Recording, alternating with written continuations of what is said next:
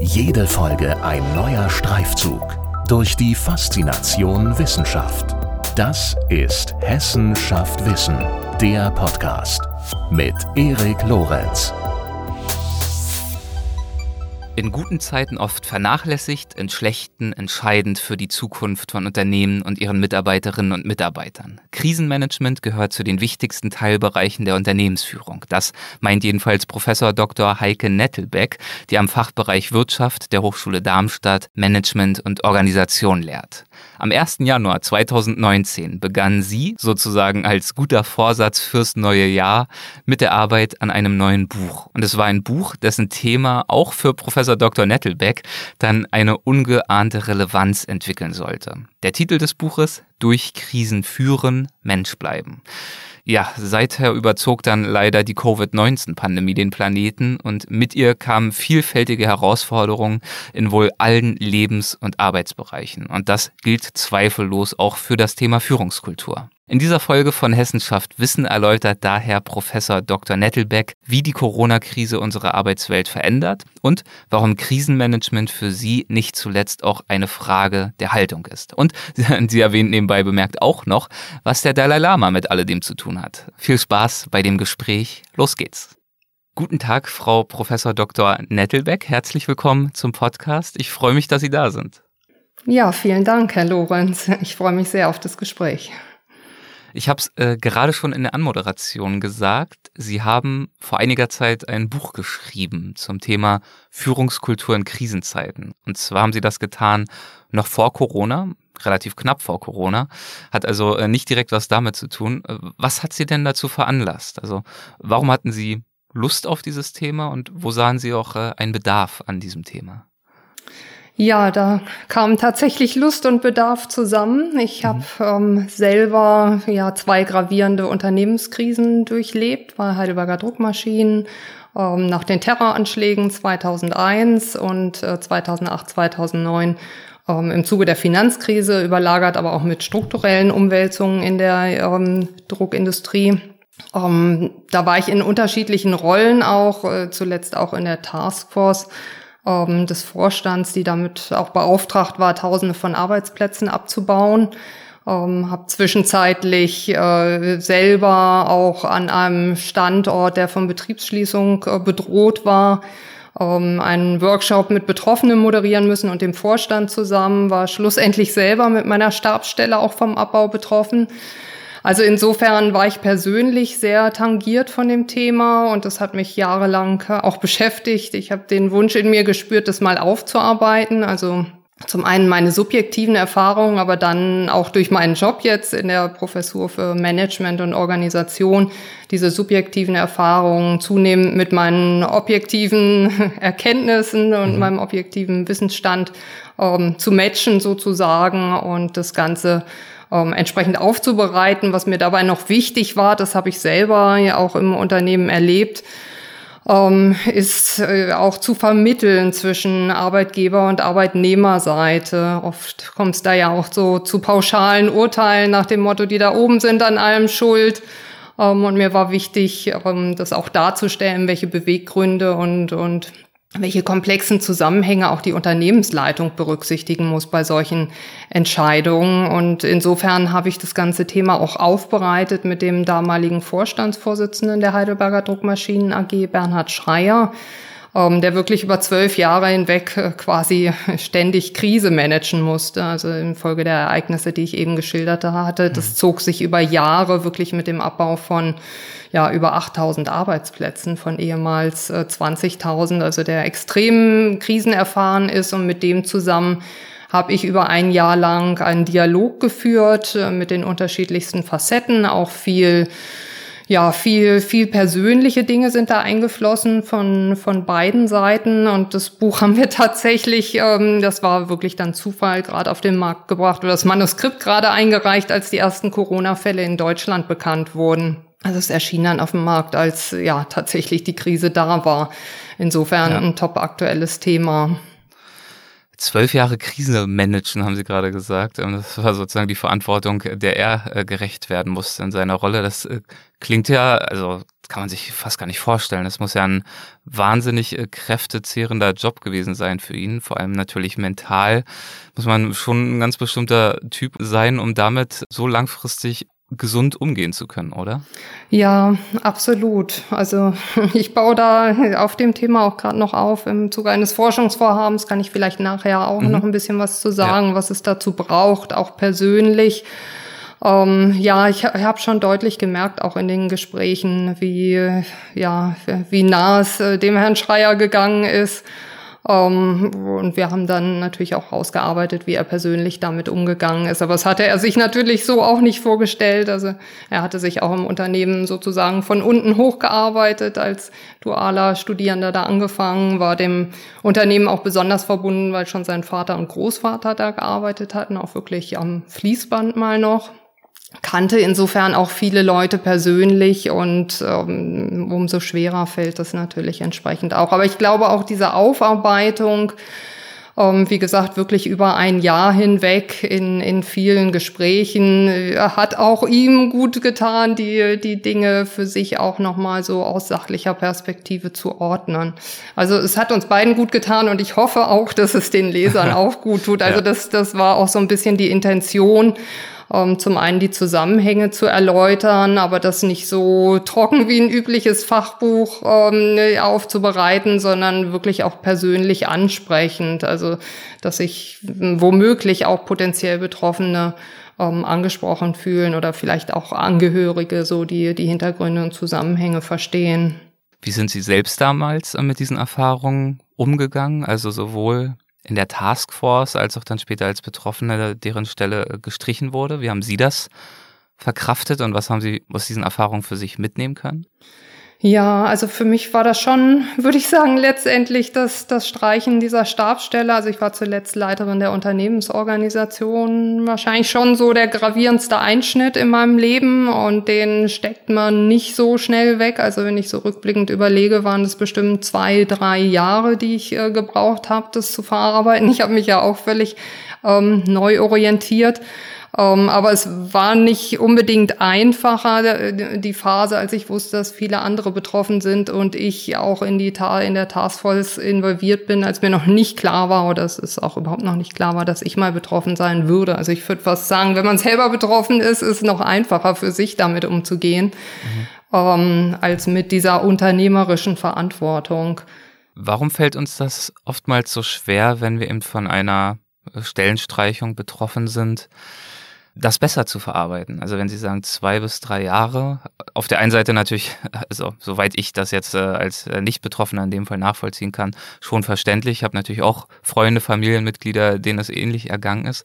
Aber es ist doch interessant, dass wir so eine Situation und so eine Entscheidung, die zu unseren Ungunsten fällt, so persönlich nehmen, nicht wahr? Obwohl es ja eigentlich nur in Anführungszeichen eine geschäftliche Entscheidung ist. Hoffentlich äh, ist sie nicht auf uns bezogen. Hoffentlich sagt sie nichts darüber aus, dass wir nicht mehr wertgeschätzt werden. Und trotzdem ist es natürlich ein wahnsinnig persönlicher Einschnitt.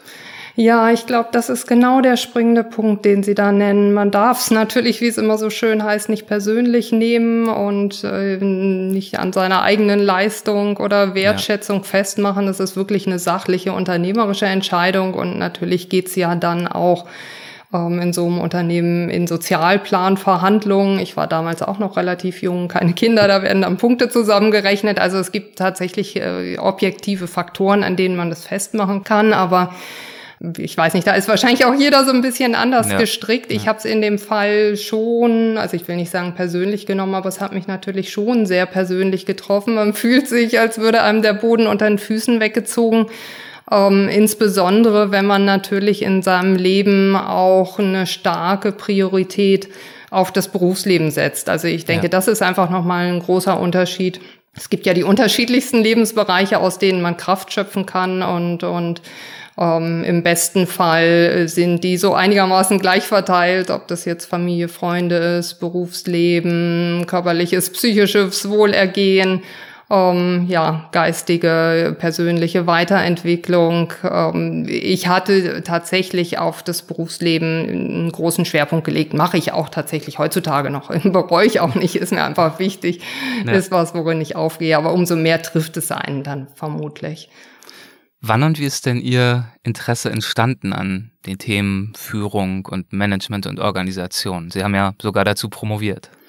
Ja, eigentlich ist das Interesse schon sehr früh entstanden. Ich würde mal sagen, dass äh, vor allem das Interesse am Menschen in der Arbeitswelt. Also mhm. ich äh, bin mit einem Maschinenbaustudium ins Berufsleben gestartet, ähm, also was anderes als das, was ich heutzutage ähm, mache. Musste dafür mit damals ja knapp 19 Pflichtpraktikum absolvieren. Das habe ich auf der Werft gemacht. Das war ein äh, sehr raues Umfeld, so Feilen, Bohren, Schweißen, Fräsen. Mhm. Ähm, da war am Eingang des Werksgeländes eine große Anzeigetafel, wie viel Mitarbeiter in dem Jahr schon verunfallt sind. Da bin ich jeden Morgen reingegangen und das hat mich total schockiert, ehrlich gesagt, weil ich vorher in so einer Welt auch noch nicht unterwegs war. Und ich habe dann meine damaligen Kollegen auch gefragt, was denn so passiert. Und ähm, die haben mir dann gesagt, sie, sie hatten Kollegen, die sind im, im Dock abgestürzt mit einem provisorischen äh, Aufzug und die würden jetzt äh, im Rollstuhl in der Türkei fahren. Und das hat mich damals total geschockt. Wie gesagt, gerade 19, so der erste Eintritt ins Arbeitsleben. Und vor allem hat mich geschockt, mit welcher zynischen Gleichgültigkeit die, die das gesagt haben. Und da ist bei mir, noch bevor ich angefangen habe, Maschinenbau studi zu studieren, der Wunsch entstanden, mich mehr mit dem Menschen ähm, im Unternehmen zu beschäftigen. Und ich habe dann ähm, auch tatsächlich, das, das ging gut äh, parallel während des Studiums, eine Ausbildung zur Fachkraft für Arbeitssicherheit gemacht ähm, in die auch viele organisatorische und psychologische Aspekte mit reinspielten. Und das hat mich dann zunehmend mehr interessiert, ähm, so dass ich dann direkt nach dem Maschinenbaustudium auch gezielt meinen ersten Job in dem Bereich gesucht habe, ähm, bei dem Fraunhofer Institut für Arbeitswirtschaft und Organisation, die sich auch äh, federführend in Deutschland ähm, mit der Zukunft der Arbeit beschäftigen. Da hatten wir zufälligerweise, naja, mehr oder weniger zufällig, dann das äh, auch das Projekt, diese Ausbildung zum Sicherheitsingenieur, die ich vorher durchlaufen hatte, neu zu konzipieren ähm, und noch einige andere interessante Projekte an der Schnittstelle zwischen Technik, Organisation und Mensch, zum Beispiel auch ähm, eine Studie im Rahmen des Bundesministeriums für Bildung und Forschung zu den arbeitsrechtlichen und arbeitswissenschaftlichen Bedingungen der Telearbeit, die eigentlich heutzutage auch wieder aktuell wird. Ähm, auf die Art und Weise sind bei mir Themen der Organisation und, und auch ja der menschengerechten Arbeitsgestaltung immer mehr in den Vordergrund gerückt. Und so habe ich mich dann auch explizit als nächstes bei den Heidelberger Druckmaschinen beworben als Beraterin für Personal- und Organisationsentwicklung. Mhm. Ja, und da hatte ich dann verschiedene Positionen, war zwischenzeitlich auch Referentin des, ähm, persönliche Referentin des Vorstands, wo ich sozusagen das Unternehmen auch aus Vogelperspektive ganz dicht mitkriegen konnte, deswegen auch schon gleich in der ersten Krise sehr eng ähm, involviert war. Und da ist also bei mir das Interesse an Führung und Management oder ähm, insgesamt Unternehmensführung auch nochmal ganz stark gewachsen. Ja, und der Mensch jeweils im Mittelpunkt. Deswegen heißt Ihr Buch ja auch durch Krisen führen, Mensch bleiben. Genau. Auch da wird das ja deutlich. Ja. ja. Und äh, die Einführung zu diesem Buch, die beginnen sie mit dem Satz, ich zitiere mal, manchmal braucht man einen Tritt in den Allerwertesten, um sich auf etwas Neues einzulassen. In meinem Fall kam er vom Dalai Lama, natürlich nur sinnbildlich. Zitat Ende. Das müssen Sie erklären. ja, das ähm, war eine ganz tolle Begebenheit, also sicherlich auch eines der Highlights in meinem Leben. Ähm, mhm. Ich hatte die Chance, bei einer Veranstaltung in Heidelberg mit dem Dalai Lama dabei zu sein, also einer großen Veranstaltung in der Stadthalle und da konnten äh, Fragen eingereicht werden und eine Frage war dann meine, die auch gleich als erstes gestellt wurde. Und äh, das war ein Thema, was mich halt auch sehr stark beschäftigt hat und wo ich dann aber auch gemerkt habe, dass man das in den unterschiedlichen Zusammenhang stellen kann, vor allem die Antwort des Dalai Lamas. Also ich kann es auch kurz sagen. Also die Frage war, wie schafft man es im Berufsleben, ähm, sich emotional verantwortungsvoll gegenüber anderen zu verhalten und dabei aber auch seine eigenen Bedürfnisse nicht zu vernachlässigen oder seine eigenen Kräfte nicht aufzuzehren. ähm, und gleichzeitig sachliche ähm, Notwendigkeiten äh, auch zu berücksichtigen. War das zu einem Zeitpunkt, als Sie mit den beschriebenen Krisen dort schon zu tun hatten? Also ja. wo Sie ganz ja. konkret selbst in der Lage waren, irgendwie eine Antwort auf diese Frage finden zu müssen? Um, ähm, ja, ja, also das war wie gesagt das Thema, was mich lange umgetrieben ja. hatte. Ich müsste jetzt äh, tatsächlich zeitlich mal zurückrechnen. Es war 2018 im September die Veranstaltung mit dem Dalai Lama. Und ähm, mein Ende bei Heidelberger Druckmaschinen war 2011. Insofern, wenn wir das hochrechnen, es war sogar Februar dann, ja, gut äh, sieben Jahre. Wenn ich vorhin gesagt habe, das Thema hat mich zwei bis drei Jahre äh, stark beschäftigt, dann war das vielleicht sogar noch untertrieben.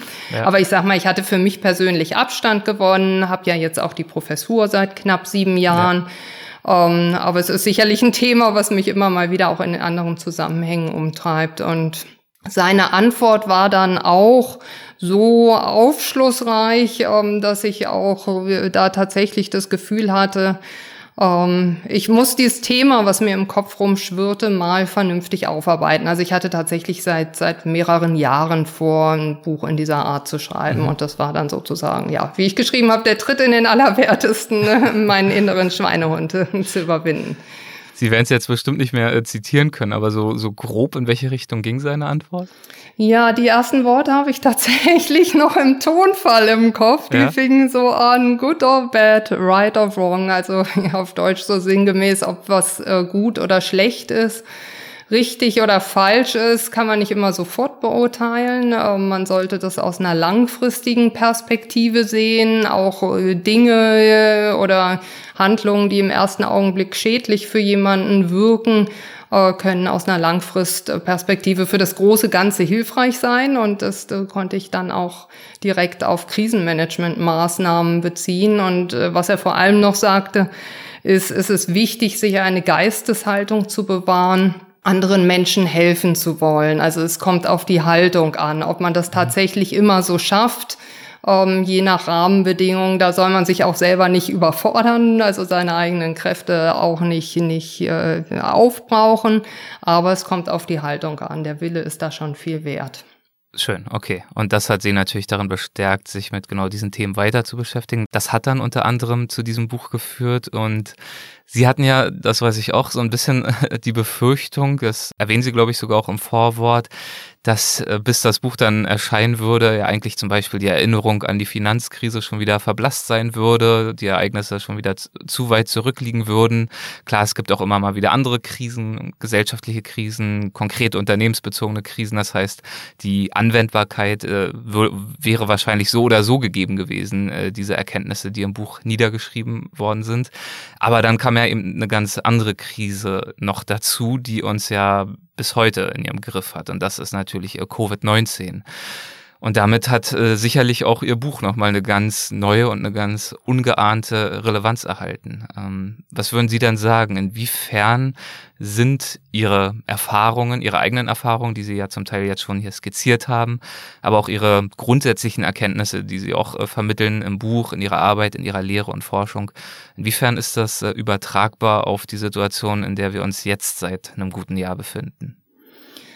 Ja, ich würde sagen, die grundsätzlichen Erkenntnisse sind auf jede Art von Krise übertragbar. Also ja, Krise ist ja auch per, per Definition schon ein einschneidendes Ereignis, das aber noch mhm. die Chance hat, sich zum Guten zu wenden, also noch keine Katastrophe ähm, noch von den Maßnahmen auch, auch abhängt, äh, die man da entsprechend ergreift. Insofern ist, glaube ich, tatsächlich all das, was wir in dem Buch auch thematisiert haben, ob das jetzt eher so Hard Facts sind wie operative äh, Strukturierungsmaßnahmen oder auch eher die ganzen ja, softeren, vermeintlich softer, softeren Themen ähm, wie, wie Kommunikation, Führung, Kultur. Ich glaube, es ist tatsächlich alles zu übertragen. Ähm, natürlich ist jede Krise ein bisschen unterschiedlich gelagert. Äh, Menschen oder auch Unternehmen oder Branchen sind unterschiedlich stark betroffen. Also ich denke jetzt in der Corona-Krise oder Covid-19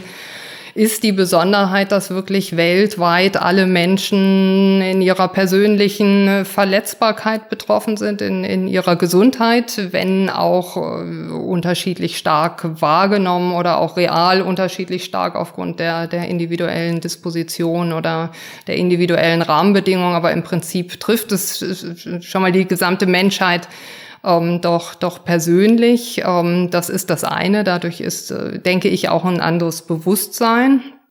Wie es oft bei Krisen ist, äh, ist das Ereignis natürlich vorher so nicht bekannt oder bewusst äh, gewesen, was es äh, auch nochmal besonders, ja, oder was zu einer besonders hohen Unsicherheit auch führt. Was jetzt in der Covid-19 oder Corona-Krise ähm, nach meinem Gefühl stark unterschiedlich ist im Vergleich zur Finanzkrise, ähm, ist, dass die Branchen unterschiedlich stark betroffen sind. Äh, also ich hatte vorhin ja auch schon, schon erwähnt, dass ich im Moment auch ein Forschungsprojekt durchführe, wo wir ähm, auch nochmal ähm, Vorstände von unterschiedlichen Unternehmen interviewen, wie sie die aktuelle Krise managen. Und da haben wir bewusst unterschiedliche Branchen auch ausgewählt. Und man merkt halt ganz deutlich, also wird ja auch immer wieder ähm, in der Öffentlichkeit diskutiert, dass halt manche Branchen wie Gastronomie oder Hotelgewerbe oder Reisebranche ganz extrem betroffen sind. Und andere, wie jetzt beispielsweise Maschinenbau, hatten starke Umsatzeinbrüche so im letzten Frühjahr, Sommer, haben aber äh, mittlerweile auch extrem wieder aufgeholt. Also neulich war die Bekanntgabe der DAX-Konzerne für die äh, Quartalszahlen und die sahen sogar im, im Schnitt noch viel besser aus als, als Anfang letzten Jahres. Also dadurch haben wir eine hohe äh, Unterschiedlichkeit in der Betroffenheit und das hat natürlich ja auch Auswirkungen auf, auf den einzelnen Menschen. Hm. Sie haben gerade schon äh, zu Beginn Ihrer Antwort so ein paar Erfolgsfaktoren angedeutet, die sich ähm, auch in dieser Krise, glaube ich, wieder verstärkt herauskristallisiert haben, die aber natürlich auch generelle äh, Erfolgsfaktoren sind im Umgang mit Krisen. Sie haben das gerade schon unterschieden in härtere Aspekte. Mhm. Ich glaube, Sie hatten die Restrukturierungsmaßnahmen erwähnt und aber auf der anderen Seite auch die weicheren Aspekte. Mhm. Und Sie sagen im Buch, dass die weichen Aspekte äh, tendenziell viel zu wenig beachtet werden. Und ich glaube, Sie haben gerade aus diesem Grund ja auch ein eigenes Forschungsvorhaben zu diesem Thema gestartet. Äh, stimmt das? Habe ich das richtig in Erinnerung? Und äh, wenn ja, worum geht es dabei?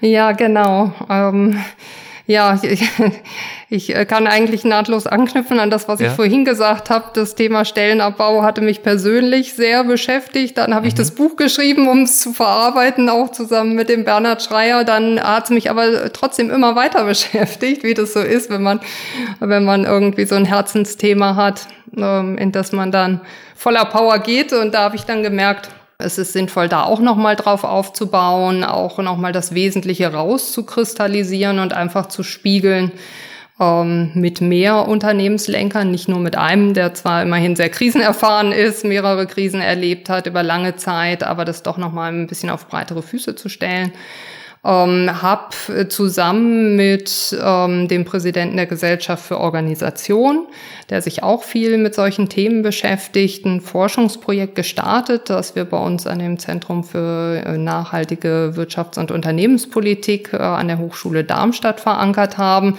wo wir jetzt in den letzten Wochen ähm, 17 Vorstände von Unternehmen unterschiedlicher Größenordnung, unterschiedlicher Branchen befragt haben. Und da sind wir gezielt dann auch ja mit Hypothesen reingegangen. Ich sag mal so eine Kernhypothese oder die Kernhypothese von uns ist angelehnt an einen Ausspruch von Helmut Schmidt, mhm. ähm, damals nach der Sturmflutkatastrophe in Hamburg. Ähm, in der Krise zeigt sich der Charakter. Und mit Charakter meinen wir zum einen den Charakter der Organisation und zum anderen den Charakter des Menschen beziehungsweise der Unternehmensleitung. Das heißt, wir haben Fragen oder Hypothesen gebildet und, und dann auch Fragen in, in unseren Interviews, die sich zum einen auf die Organisation beziehen und zum anderen ja auf die, die, die Persönlichkeit ähm, an der Spitze des Unternehmens und die Organisationsfragen oder auch die Erfolgsfaktoren, die wir da rausgedeutet haben und gegenchecken, ähm, sind zum einen äh, Prozesse, Strukturen und Instrumente mit der Hypothese auch, dass es äh, sinnvoll ist, auf eine Krise vorbereitet zu sein, auch wenn Krisen immer ähm, wieder ein bisschen anderen Charakter haben, andere Ereignisse dazu führen. Aber grundsätzlich ist es natürlich schon sinnvoll, sowas wie einen Krisenstab zu haben was ja auch sehr stark in Unternehmen eingerichtet wurde, damals nach den Terroranschlägen, ähm, wo man wirklich so ein Notfallkomitee oder Krisenkomitee auch oft gebildet hat. Oder es wurde auch eine neue Norm entwickelt zum Business Continuity Management, um sicherzustellen, dass relevante Produktions- und Logistikprozesse, gerade so in der Pharma-, Chemiebranche oder auch Energie Energieversorgung, nicht zerstört werden, damit die äh, Lieferkette auch aufrechterhalten werden kann und mhm. es da auch nicht zu, zu ja, gesundheitlichen äh, oder Umweltbelastungen ähm, oder sicherheitsrelevanten Themen kommt. Also auf solche ähm, Dinge gehen wir ein. Dann ist jetzt natürlich das große Thema die Digitalisierung. Inwiefern werden auch in den Unternehmen die Potenziale oder die Möglichkeiten zur Digitalisierung genutzt? Ähm, inwiefern gibt es auch ähm, fest implementierte Feedback-Prozesse, ähm, Iterationsschleifen, eine Fehlermanagement-Kultur. Und mit dem Stichwort Kultur kommt man dann tatsächlich auch schon wieder mehr so zu den ja, weicheren Themen um Führung, Kommunikation und, und Kultur. Das heißt, wie verhalten sich auch explizit die Führungskräfte und insbesondere die Unternehmensleitung? Wie schaffen die es auch, sich in, in die potenziell Betroffenen, in ihre Mitarbeiter hinein zu versetzen? Wie werden sie ihrer Vorbild ähm, Funktion wahr und äh, wie selbstreflektiert handeln sie auch ähm, beziehungsweise bis in die Richtung, äh, mit welchen Werten und Einstellungen, da sind wir wieder bei dem Thema Haltung, ähm, agieren Sie selber in der Krise und wie, wie ändern Sie sich vielleicht auch persönlich durch die Krise? Äh, wenn Sie so äh, Faktoren ansprechen, wie inwiefern diese Führungskräfte empathisch sind, inwiefern sie sich in ihre Mitarbeiterinnen und Mitarbeiter rein versetzen wollen und können. Ähm, wie gehen Sie bei so einer Befragung mit solchen Fragestellungen um? Also ähm, erfragen Sie das quasi und nehmen die Antwort dann so hin. Ähm, ja, ich äh, versetze mich in meine Mitarbeiterinnen und Mitarbeiter rein und das ist mir ganz, ganz wichtig. Oder ähm, stellen Sie methodisch indirektere Fragen und äh, finden dann sozusagen aus der Analyse heraus diese Antworten Ihr eigenes Urteil. Also bewerten Sie diese Antworten dementsprechend auch vor vor eigenem Fachwissen, vor äh, sonstigen Forschungserkenntnissen. Ja, genau, so versuchen wir das anzugehen. Also wir haben ähm, semi-strukturierte Interviews mhm. geführt, also da auch ein Gespräch teilweise zugelassen, so wie wir das ja jetzt auch führen, um da einfach auch noch ein bisschen mehr rauszuhören, auch was ja. die Person selber beschäftigt ähm, werden das dann natürlich systematisch auswerten, auch dann ja mit Transkription und und äh, inhaltlicher qualitativer Inhaltsanalyse, Software gestützt. Ja, da, da versuchen wir natürlich nach wissenschaftlichen Methoden vorzugehen, ähm, aber wir lassen uns auch sehr gerne Beispiele schildern, gerade mhm. für solche Themen, wie spüren sie, äh, wie sich die Mitarbeiter fühlen. Ähm, ja, bis hin, was macht das Ganze auch wirklich mit Ihnen selber? Und da muss ich sagen, da haben wir auch tatsächlich sehr, sehr persönliche Gespräche geführt, die auch für mich persönlich sehr inspirierend waren. Gab es bestimmte Antworten, die für Sie ganz besonders inspirierend oder vielleicht auch überraschend waren, womit Sie trotz Ihrer jahrelangen Auseinandersetzung mit diesen Themen so vielleicht nicht unbedingt gerechnet hätten? Ja, das ist eine gute Frage. Ich habe zwei Dinge äh, spontan im Kopf. Ähm, zum einen ähm, von jemandem, der aber über wen anders berichtet hat, äh, einen anderen Unternehmenslenker, den er äh, in der Vergangenheit immer als sehr rational wahrgenommen hat. Er sagte wörtliche Left-Brainer. ähm, ja. Und wo es niemand erwartet hat, der in der Krise wohl eine wahnsinnige Empathie für sein Umfeld, seine Mitarbeiter entwickelt hat, was wohl ganz faszinierend gewesen sein muss. Mhm. Ähm, das fand ich sehr erstaunlich. Weil es ja auch immer wieder die Frage ist beim Thema Empathie, wie viel ist da angeboren, wie viel wird in frühester Kindheit geprägt, wie viel kann man sich selber erarbeiten und bewusst entwickeln. Ähm, wie viel wird einfach dann in späteren Jahren dann auch noch geprägt. Das fand ich einen äh, sehr, sehr spannenden Punkt und einen anderen Punkt, oder einen anderen Aspekt ähm, von einer äh, Geschäftsführerin, die in einer ganz, ganz, ganz extremen Krise ist, wie ich vorhin gesagt hatte und wie wir ja alle in der Presse ständig lesen, sind ja die Branchen und Unternehmen sehr unterschiedlich betroffen und das war in dem Fall ähm, ein Unternehmen, das sehr, sehr stark betroffen war oder noch immer ist ähm, und die geradezu persönlich über sich hinaus wächst ähm, und wo man das Gefühl hat, gerade durch die durch die Krise werden auf einmal Kompetenzen gefragt, die vorher gar nicht so ganz so zum Ausdruck kommen konnten. Mhm. Also so, so ein richtig ja selbstverstärkender Multiplikatoreffekt auch mit einer ganz tollen Wirkung anscheinend auf auf das Umfeld und auf die Mitarbeiter. Das das als wenn ich jetzt so spontan überlege, also wir müssen die Gespräche erstmal noch ganz systematisch auswerten, da wird ja. noch das ein oder andere dazukommen, aber das sind so die Dinge, die ich jetzt spontan im Kopf habe. Mhm. Und dieses über sich hinauswachsen, wie, wie äußert sich das? Also wie, welche Anforderungen stellen Sie? Vielleicht äh, stelle ich die Frage auch etwas allgemeiner. Welche Anforderungen stellen Sie in so einer Situation an ein gutes, an ein gelungenes Krisenmanagement? Ja, das Interessante ist ja tatsächlich, dass man bei so Dingen wie Führung oder auch gerade Kultur in guten Zeiten eher dazu zu neigt zu sagen, na ja, gut, das ist ein nice to have, aber in Krisenzeiten ist dann doch, ich sag mal, die starke Hand gefragt oder mhm. jemand, der, der sagt, wo es lang geht. Ähm, aber da wirklich zu merken, dass Kultur einen sehr, sehr großen Einfluss hat und die Art und Weise, wie mit Menschen umgegangen wird. Also selbst, ich habe das selber auch erlebt, also auch bei Heidelberger Druckmaschinen damals war eine sehr gute Kultur, ein sehr gutes Verhältnis zwischen Arbeitgeber und Arbeitnehmerseite.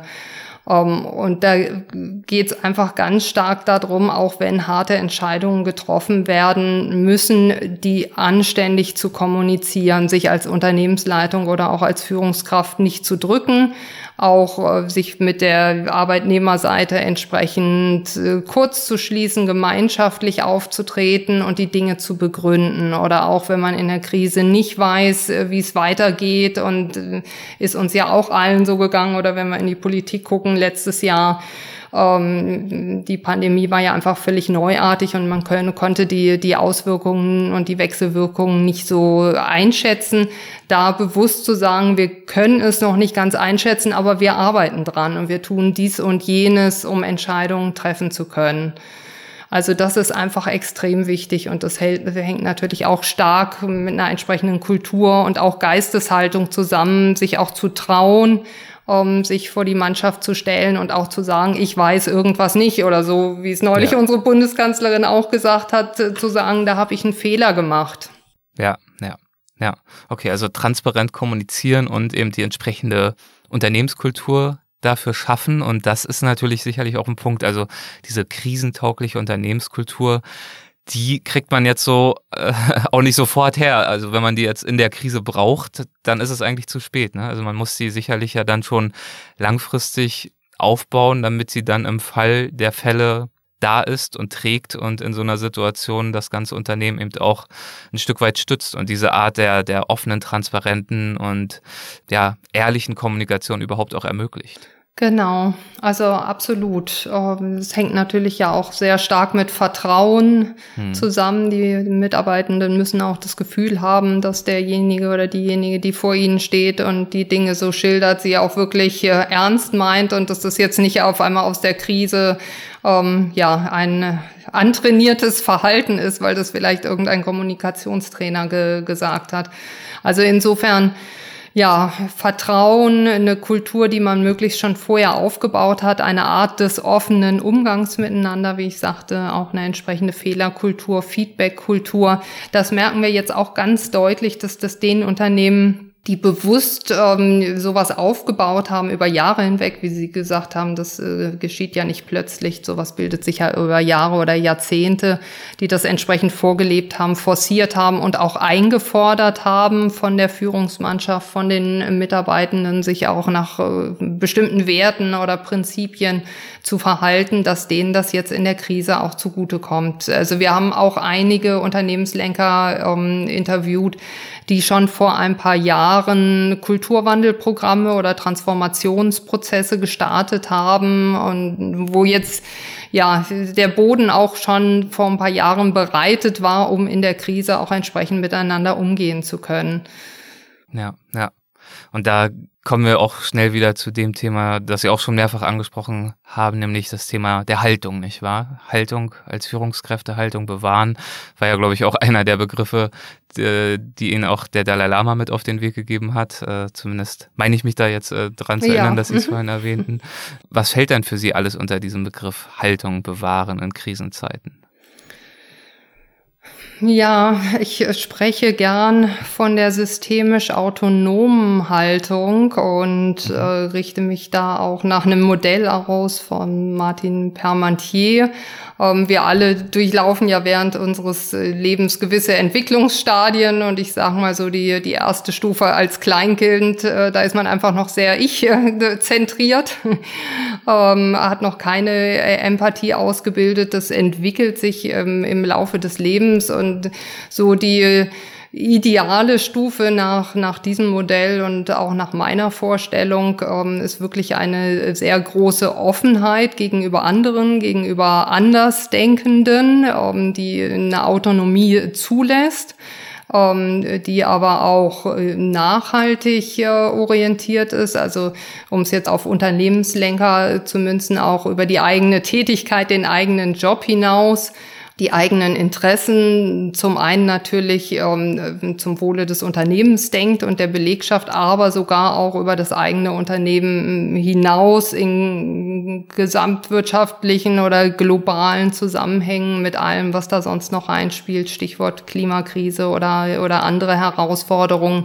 ähm, da auch wirklich in einer systemischen ähm, ja, Größenordnung denkt, in Zusammenhängen, in Wechselwirkungen und im Zweifelsfall auch bereit ist, eigene Interessen unterzuordnen. Und anderen Leuten aber auch die Autonomie zugesteht, ähm, ja, nach, nach eigenen äh, subjektiven Deutungsmustern die, die Welt zu deuten. Die Welt ist ja nicht, nicht objektiv beschreibbar. Jeder konstruiert sich so seine Wahrheit selber. Da ja. auch nicht äh, dogmatisch mit anderen umzugehen, sondern das äh, zuzugestehen, dass andere andere Erfahrungen haben und, und die Zusammenhänge und das, was sie erleben, anders interpretieren und auch entsprechende Freiheiten zuzulassen, aber das alles so, ja, unter einer gemeinschaftlichen Sinnorientierung sozusagen das Beste auch machen zu wollen und etwas Sinnvolles auch mit seinem eigenen Leben in der Welt bewirken zu wollen. Ja, sinnstiftend äh, zu agieren und zwar äh, möglichst nicht nur kurzfristig. Ist genau. Ja, geht ja genau. mit dem genau. Begriff äh, Sinn eigentlich auch ja. in den meisten Fällen zumindest einher. Ja. Dass man über das Morgen ein Stück weit auch hinaus Ja. ja. Apropos Morgen und Zukunft, äh, was glauben Sie denn, wie die Arbeitswelt von morgen aussehen wird, also nach Corona? Ähm, grundlegend anders als vorher oder, oder eher nicht? Ja, ich denke, es haben sich schon gravierende Veränderungen ja auch vor Corona angedeutet. Also das Stichwort Digitalisierung hatten wir vorhin schon.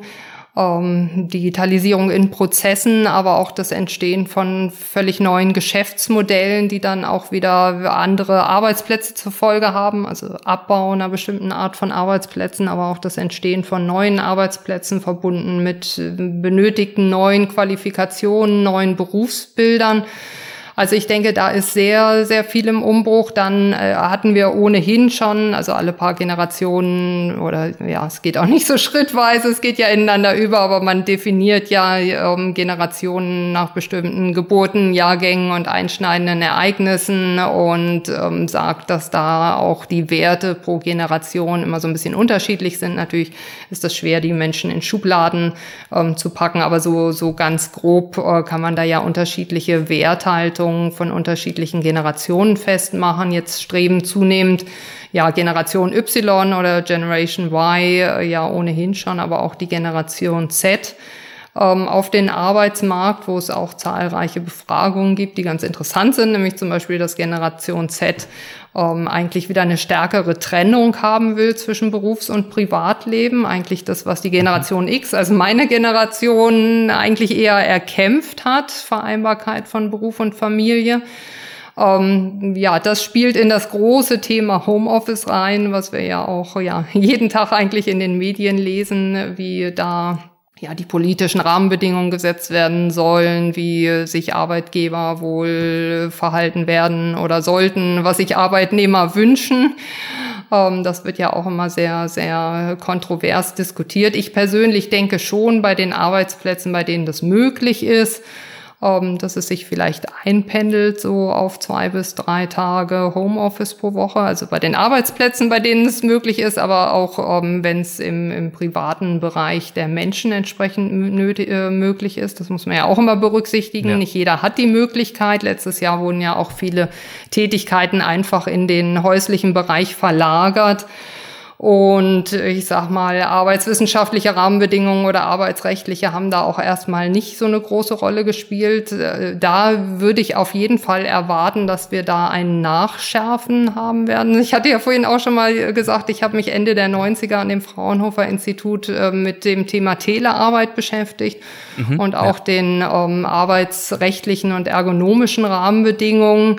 Ähm, insofern wird mir manchmal ganz mulmig, wenn ich hübsch designte Arbeitsplätze sehe, die aber dann nur irgendwie auf einem Schemel und ähm, einem Brett und ähm, dem Blick aus dem Fenster raus oder vielen, vielen Reflexen aus dem, auf dem Bildschirm bestehen. Also ich glaube, da ist ganz, ganz großer Nachholbedarf dass Arbeitsplätze zu Hause auch wirklich ergonomisch eingerichtet werden, dass äh, Menschen da auch wirklich über lange Zeit, oft sind es ja nicht nur acht Stunden am Tag, manchmal sind es ja tatsächlich auch mehr, ähm, ja, gesund sitzen können, arbeiten können auf lange Sicht. Also ich glaube, das ist ein ganz, ganz großes Thema. Da spürt man natürlich immer die, die negativen Effekte, nicht kurzfristig, sondern langfristig. Aber ich glaube, da muss was getan werden und da wird auch was getan werden. Und ähm, das hängt natürlich auch damit zusammen, wem überlässt man die Einrichtung äh, eines solchen mhm. Arbeitsplatzes zu Hause.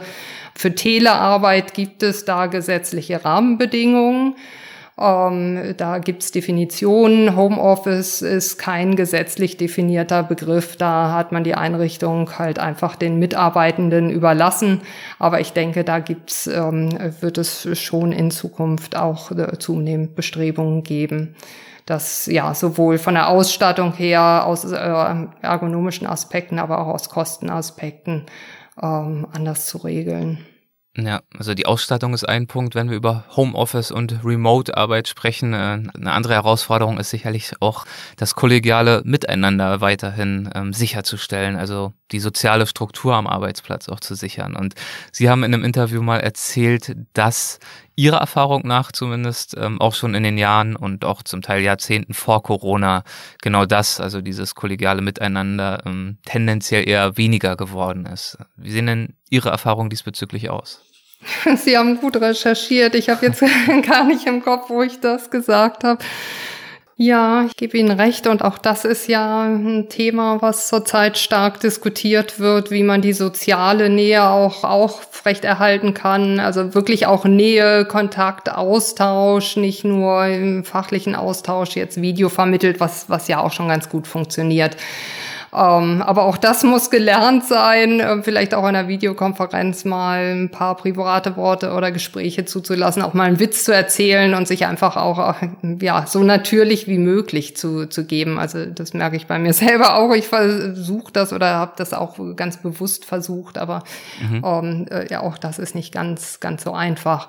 Ja, ähm, ich denke, das wird sicherlich eine, eine große Herausforderung auch für Führungskräfte, da bewusst gegen anzugehen anzugehen, auch nicht nur mit beispielsweise Virtual Coffee Breaks, wie, wie sie ja jetzt überall entstanden sind, sondern auch jetzt schon ganz bewusst zu planen, um, wie wollen wir wieder ja, zusammentreffen und, und vielleicht auch ein hybrides Arbeitsmodell gestalten, wenn Corona vorbei ist oder wenn die Möglichkeiten da sind, wieder zusammenzukommen. Ja, ich äh, überlege jetzt gerade, dass Sie es angesprochen hatten, ähm, äh, das Interview, so meine persönlichen Erfahrungen. Ja, mein Arbeitsleben muss gerade mal überlegen, aber das geht jetzt mittlerweile auch schon Ach Gott, wie lange denn überhaupt? Ja, nee, ich glaube 25 Jahre. Ich kann jetzt so schnell gar nicht rechnen. Nee, schon länger. Ich glaube 26, 27 Jahre. Ja. Und da hat sich natürlich auch sehr viel geändert. Also die Anfangszeit ähm, hatte ich ja im Forschungsinstitut verbracht mit vielen jungen Leuten im Schwäbischen, ähm, wo auch immer ja, ähm, Dissertationen groß gefeiert wurden. Das stand ja dann ab und an an, so schön schwäbisch, rustikal mit Bierbänken im Foyer, die damalige Assistentin hat tollen schwäbischen Kartoffelsalat äh, gemacht. Der war legendär und ja. es war immer tolle Stimmung. Ja, dann über meine Zeit im Unternehmen, da erinnere ich mich auch noch gern an große Veranstaltungen, die Weihnachtsfeiern zum Beispiel, die tatsächlich auch in der Krise als allererstes äh, gestrichen wurden. Auch das ist ein interessantes Thema, auch das haben wir tangiert jetzt bei unseren Interviews, wie mit sowas äh, wie Weihnachtsfeiern umgegangen worden ist, ob da explizit auch an was anderes gedacht wurde. Ähm, und die große Frage ist natürlich, wie äh, sowas entsprechend auch wieder aufgegriffen wird. Ja, ansonsten habe ich persönlich ja in den unterschiedlichsten Umfeldern gearbeitet. Wie gesagt, anfangs am Forschungsinstitut, dann in einem Großunternehmen, da auch an verschiedenen Stellen. Ähm, danach war ich noch, das hatte ich jetzt nicht erwähnt, in der kleinen Unternehmensberatung und jetzt in der Hochschule, die ja ohnehin auch ein bisschen ja besondere Struktur hat, in dem auch jeder Lehrende sehr hohe individuelle Freiheiten hat und äh, wir es ja auch schon alle gewohnt waren, stark von zu Hause zu arbeiten, ähm, stark, stark selbstbestimmt. Aber da ist es umso mehr ähm, eine große Herausforderung und da bringe ich mich tatsächlich auch immer gerne bewusst ein, ähm, auch aktiv den, den Zusammenschluss zu suchen und eine Teamkultur zu fördern. Ähm, sowas ergibt sich ja nicht automatisch zwangsläufig und schon gar nicht, wenn man sich gar nicht mehr über den Weg läuft. Also ja. insofern muss man da wirklich Zeiten und Anlässe und, und Input ähm, und alles auch bewusst einsteuern, um überhaupt erstmal den Rahmen zu schaffen, dass, dass Menschen miteinander in Interaktion treten und, und auch eine persönliche Nähe aufbauen. Das, also, das ist ein guter Punkt, den Sie da ansprechen. Den halte ich wirklich für sehr, sehr wichtig äh, in der zukünftigen Arbeitswelt. Und eben sicherlich auch über äh, Covid-19 hinaus. Es wird ja leider wohl auch nicht die, äh, war definitiv nicht die erste und wird leider auch nicht die letzte große Krise ja. oder Herausforderung bleiben. Es wird andere Pandemien womöglich geben, gewiss den Klimawandel, Wirtschaftskrisen und so weiter und so fort. Was halten Sie denn für wichtig, damit in der Arbeitswelt der Zukunft Menschen glücklich sind oder sein können. Ähm, sie haben in einem Interview, das ich gelesen habe, zum Beispiel mal darauf äh, verwiesen, dass Sie empfehlen würden, den Blick eher nach innen als nach außen zu richten. Ähm, was heißt das für Sie? Ja, Glück ist natürlich was sehr Individuelles. Da ja. kann ich jetzt, ja, kann ich jetzt wirklich nur über mich sprechen oder vielleicht grundsätzlich das, was ich vorhin auch schon mal angedeutet hatte. Es gibt ja verschiedene Lebensbereiche wie äh, körperliches, psychisches Wohlbefinden oder geistige, persönliche Entwicklung, berufliche Entwicklung, ähm, Freunde, Familie, Privatleben die einigermaßen im Einklang miteinander stehen sollten. Und wenn die ausbalanciert, ähm, ja, jeweils so sind, dass man für sich selber das Gefühl hat, äh, die Bereiche sind erfüllt, da, da lebt man ein erfülltes Leben, ähm, dann spricht man ja im Allgemeinen auch, auch von Glück. Mhm. Ja, wobei Glück natürlich auch ein momentaner Zustand ist. Also vielleicht spricht man auch eher dann von Zufriedenheit, von einem zufriedenen mhm, und erfüllten ja. Leben. Ja. ja, was, was ich äh, gemeint habe in dem Interview, ähm, das hängt stark mit dem Thema zusammen, was wir vorhin auch angesprochen hatten, Haltung, äh, eigene Werte, Einstellung, Sinnorientierung, was ist mir persönlich wichtig, was, was möchte ich auch bewirken im Leben. Es ist ja tatsächlich so, dass viele äußere Ablenkungen jetzt weggefallen sind in, in der Corona-Zeit. Und wann immer äußere Ablenkungen oder äußere Reize wegfallen, konzentriert sich der Mensch ja stärker auf das Innere.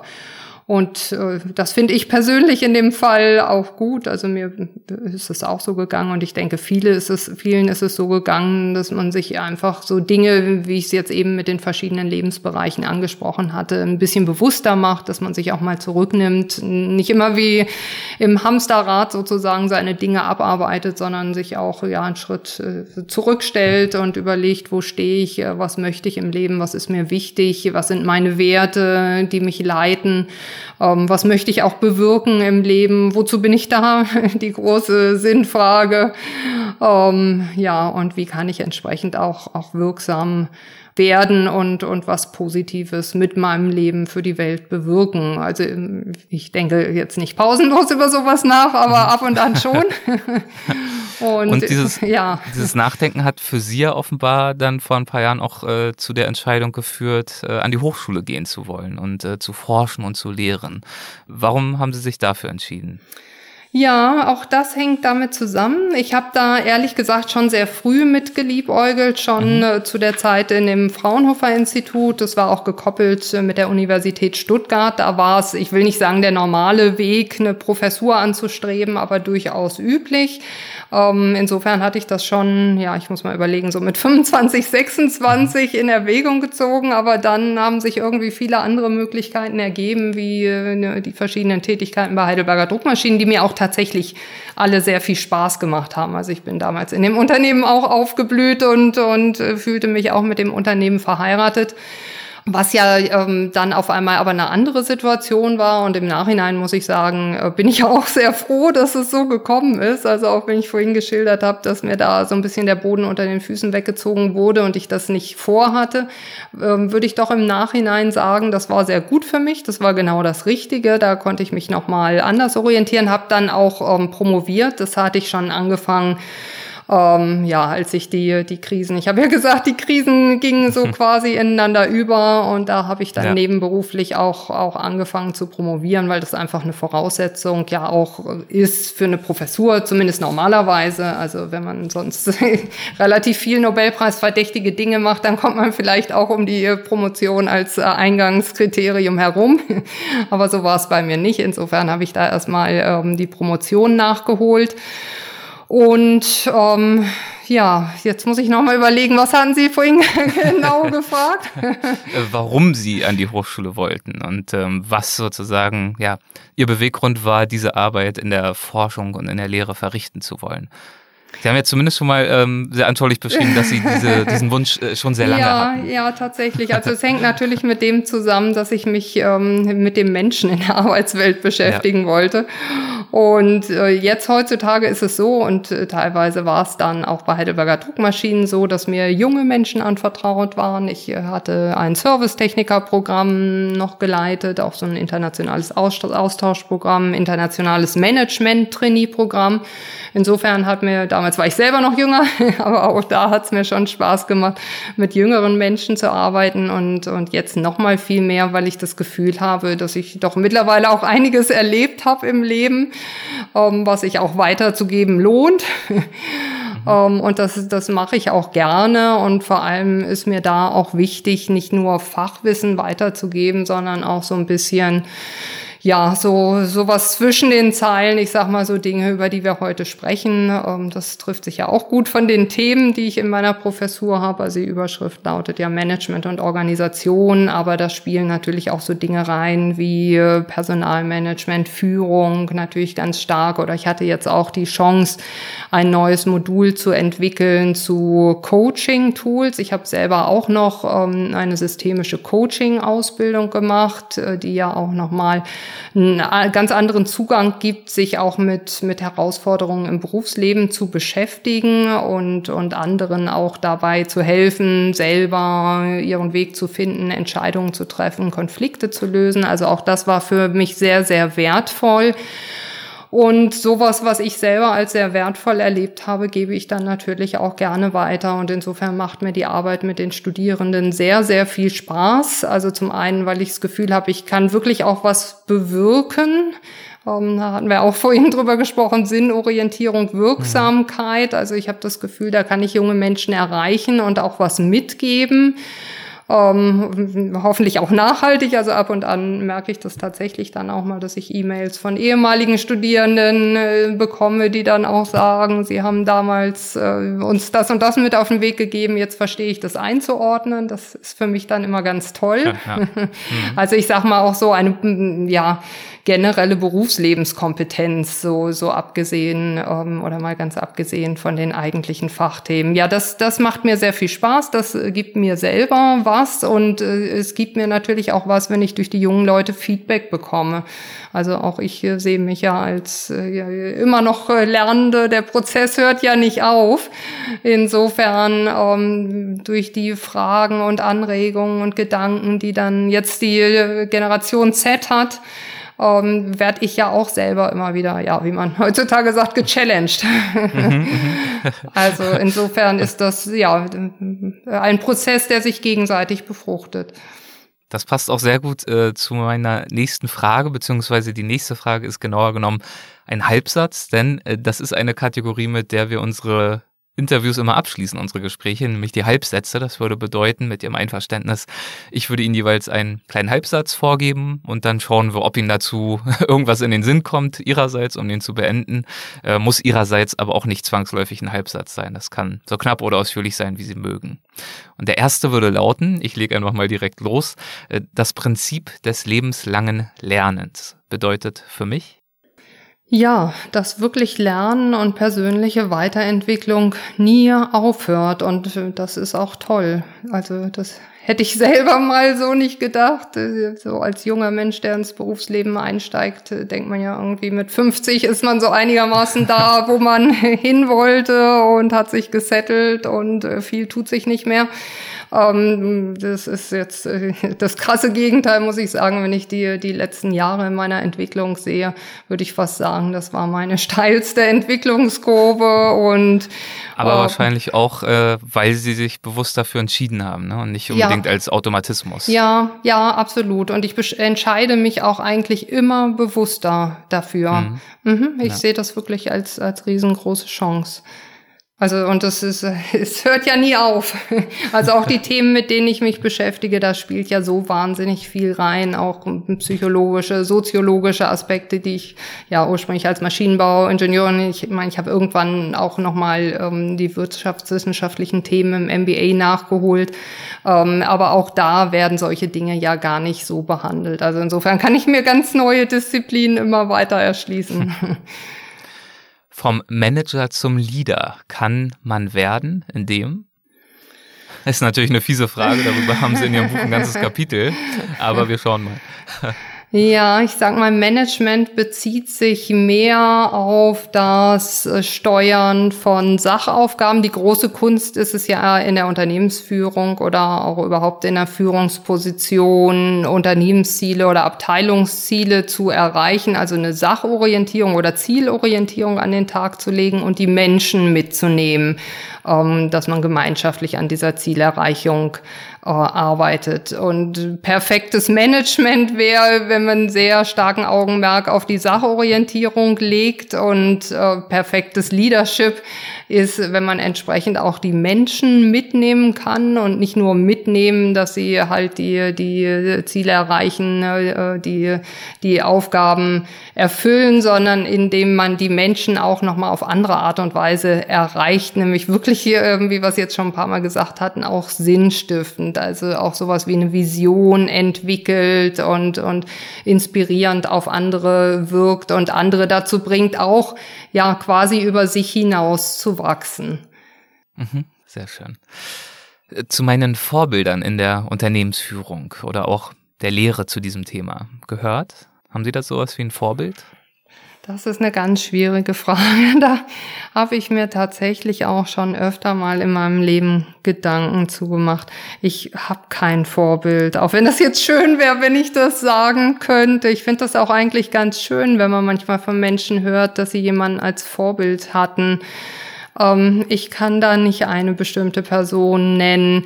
Ich äh, habe natürlich mm, mal immer wieder Leute, die mich inspiriert haben, so im persönlichen Umfeld oder im beruflichen Umfeld, wo ich auch einfach dachte, die, die sind jetzt eine besondere Führungskraft oder auch ein Mensch, der, der mit einer ganz besonderen Persönlichkeit eine Strahlwirkung entfaltet oder berühmte Leute, zu denen man hochschauen kann. Aber äh, eine Person, an der ich so festmachen könnte, habe ich tatsächlich nicht. Ich habe auch, ja, ich finde es aber gut. ähm, auch sowas wie, wie Mentoring oder heutzutage spricht man da ja auch eher so von, ja, auf Augenhöhe von Tandempartnerschaften. Nicht nur der ältere Erfahrene nimmt den Jüngeren an die Hand, sondern auch der, der Ältere lernt was vom Jüngeren, weil sich ja halt so viel ändert in der Unternehmenswelt oder, oder überhaupt in der Arbeitswelt und in der Welt und in der Gesellschaft und in den Einstellungen.